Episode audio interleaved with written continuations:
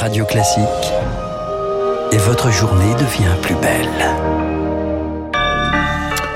Merci d'écouter Radio Classique, il est 8 heures.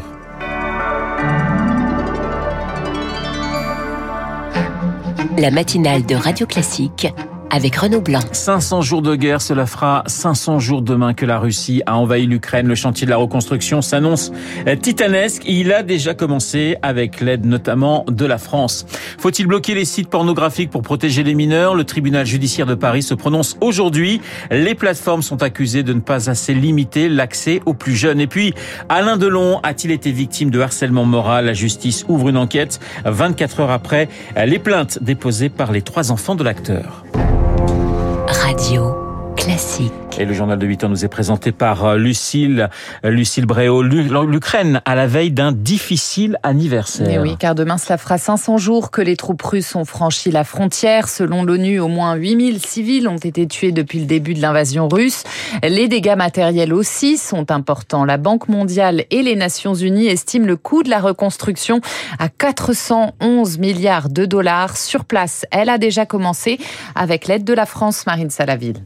L'aide française à l'Ukraine, ce sont d'abord des dons, 40 millions d'euros en 2023, qui viennent s'ajouter aux milliards d'euros déjà envoyés en décembre 2022. Cette nouvelle contribution permettra de fournir des équipements de santé et de reconstruire des infrastructures. L'autre volet d'aide à la reconstruction de l'Ukraine pourrait passer par les entreprises françaises elles-mêmes, mais elles sont difficiles à convaincre. Pour les encourager à investir, la BPI, la Banque publique d'investissement française, a mis en place un système d'assurance des actifs si des installations françaises sont détruites, elles seront couvertes. Enfin, la France œuvre beaucoup au niveau européen. Le 20 juin dernier, la Commission européenne a présenté un plan de reconstruction précis. Bruxelles prévoit d'y consacrer 50 milliards d'euros de dons et de prêts au cours des quatre prochaines années. Volodymyr Zelensky, lui, est attendu en Turquie aujourd'hui. Il doit rencontrer Recep Tayyip Erdogan pour évoquer notamment l'accord sur les céréales ukrainiennes. Le président ukrainien qui demande à l'OTAN un signal fort en vue d'une adhésion avant un sommet crucial de l'Alliance Atlantique. Il aura lieu à Vilnius mardi et mercredi prochain. Sur le front, il admet que la contre-offensive n'est pas rapide pour l'instant, même si les troupes de Kiev avancent. Lucille, des marches citoyennes partout en France demain à l'appel de plusieurs partis de gauche. 90 organisations dont la France Insoumise, Europe Écologie Les Verts ou encore la Ligue des droits de l'homme appellent à des rassemblements. Après la mort de Naël, tué par un policier à Nanterre, des marches pour exprimer, je cite, le deuil et la colère et dénoncer des politiques discriminatoires à l'encontre des quartiers populaires. Pour le politologue Benjamin Morel, c'est le signe d'une nouvelle polarisation très forte du champ politique. En organisant ce type de marche, vous existez politiquement, vous existez médiatiquement. Vous avez un électorat de gauche qui est euh, très mobilisé historiquement sur ces sujets de violence policière. Quand on considère le clivage droite-gauche dans les enquêtes d'opinion, c'est l'un des points sur lequel ce clivage continue fortement à exister. L'idée qu'il y aurait un grand deuil national, qu'il y aurait un moment de consensus contre justement ces violences policières va conduire la gauche et notamment la France insoumise à surinvestir cet événement. Le problème, évidemment, c'est que lorsque les marches voulant au début pacifiques sont suivies d'émeutes, le logiciel doit évidemment changer et s'adapter. Propos recueillis par Victoire Fort. La marche prévue demain en mémoire d'Adama Traoré est-elle interdite par la préfecture du Val d'Oise? Elle estime que les risques de débordement sont trop grands. Adama Traoré, décédé en 2016 lors d'une interpellation, érigé depuis en emblème des violences policières. Vous écoutez Radio Classique. Il est 8h04. Faut-il bloquer les sites pornographiques pour protéger les mineurs? Le tribunal judiciaire de Paris se prononce aujourd'hui sur une demande de l'ARCOM, le gendarme des médias, demande de bloquer cinq sites pornographiques. Ils sont poursuivis pour ne pas avoir mis en place les mesures nécessaires afin de vérifier la majorité de leurs utilisateurs, Diane Berger. C'est un bras de fer qui dure depuis 2020. Les attentes des associations de défense des plus jeunes sont donc très importantes. Justine Atlan, la présidente de e-enfance. Ça fait quand même trois ans qu'il y a une une nouvelle loi qui oblige les sites pornographiques à mettre en place un système de vérification d'âge, que ces sites ne respectent pas donc cette obligation légale. Et donc on attend enfin que, voilà, en première instance vis-à-vis de l'ARCOM, euh, la justice enfin acte le fait que les sites pornographiques ne respectent pas la loi et que donc euh, ils soient bloqués le temps qu'ils se mettent en conformité. Mais pour Alexandre Lazareg, avocat spécialiste du droit du numérique, un blocage des sites ne réglerait que partiellement le problème. Il y a aujourd'hui des moyens technologiques qui permettent de contourner en fait l'interdiction des fournisseurs d'accès Internet et d'accéder à ces sites Internet. C'est ce qu'on appelle notamment les VPN et qui vont permettre à tous les mineurs, s'ils le souhaitent demain, d'aller sur des sites pornographiques hébergés à l'étranger. Le blocage serait malgré tout mieux que rien, répond Justine Atlan. Manipuler un VPN nécessite tout de même un peu d'aisance en informatique. Cela protégerait donc au moins les plus jeunes des enfants. À noter que le Sénat lui vient d'adopter à l'unanimité un projet de loi visant à bloquer les sites pornographiques aux mineurs. Les sénateurs qui pressent le gouvernement d'agir sur le réseau social TikTok. Ils s'alarment de l'opacité persistante autour de ce réseau très populaire chez les jeunes. Dans un rapport, ils estiment qu'il faut envisager sa suspension en France. La France qui manque encore d'enseignants pour la rentrée prochaine. Alors que les vacances d'été commencent ce soir pour les écoliers, 3100 postes restent encore non pourvus après les concours. C'est moins que l'an dernier. La rentrée prochaine, synonyme de la mise en place d'un nouveau pacte enseignant. Ceux qu'ils souhaitent pourront être mieux payés à condition seulement d'accepter certaines missions supplémentaires. Un dispositif qui reste très flou pour Cécile Suel, secrétaire nationale du syndicat d'enseignants SE-UNSA.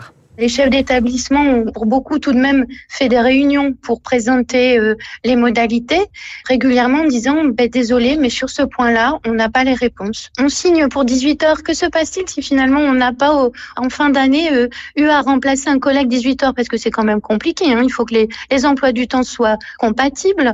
Donc en fait oui il y a vraiment un très grand flou et ça devient très très urgent parce que là, euh, on a bientôt terminé. On va entamer euh, le tunnel des congés d'été sans avoir eu forcément plus de clarification. Cécile Suel, enseignante documentaliste dans le nord de la France. Le MEDEF a un nouveau patron. Patrick Martin a été intronisé hier par l'organisation patronale pour un mandat de 5 ans.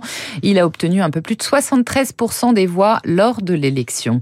En bref, l'entreprise OceanGate suspend ses opérations après l'implosion de son submersible, le Titan, près de l'épave du Titanic le Titan qui avait plongé le 18 juin pour aller observer l'épave. Cinq personnes se trouvaient à bord. Lucille, les États-Unis au chevet d'Haïti. Le pays est rongé par la violence des gangs armés et la grande pauvreté. Hier, lors d'une réunion des pays des Caraïbes, Anthony Blinken, le chef de la diplomatie américaine, a exhorté la communauté internationale à lui venir en aide. Les Nations Unies proposent l'envoi d'une force de sécurité internationale. Pour Frédéric Thomas, spécialiste d'Haïti, le pays est aujourd'hui pris dans une crise sans. C'est plus de 80% pour au prince qui est aux mains des gangs. C'est aussi le principal palais de justice qui est aux mains des gangs depuis euh, plus d'un an. Il y a plus de 1600 personnes qui sont mortes, blessées ou qui ont été enlevées au cours du premier trimestre de cette année. C'est euh, près de 25% de plus que l'année passée à la même période. Et ça va continuer à s'empirer tant qu'il n'y ait pas un changement. Or, les, les bonnes armées jouissent aussi d'une impunité, de l'inaction d'un gouvernement et des liens qu'elles ont avec des membres de ce gouvernement et de l'élite économique. Tant qu'on ne brise pas ce lien et qu'on met en, place un changement d'abord politique, on ne va pas pouvoir affronter le problème de l'insécurité en Haïti. Propos recueillis par Rémi Vallès. C'était la dernière figure française du débarquement de Normandie. Un hommage national est rendu aujourd'hui à Léon Gauthier, décédé lundi à l'âge de 100 ans.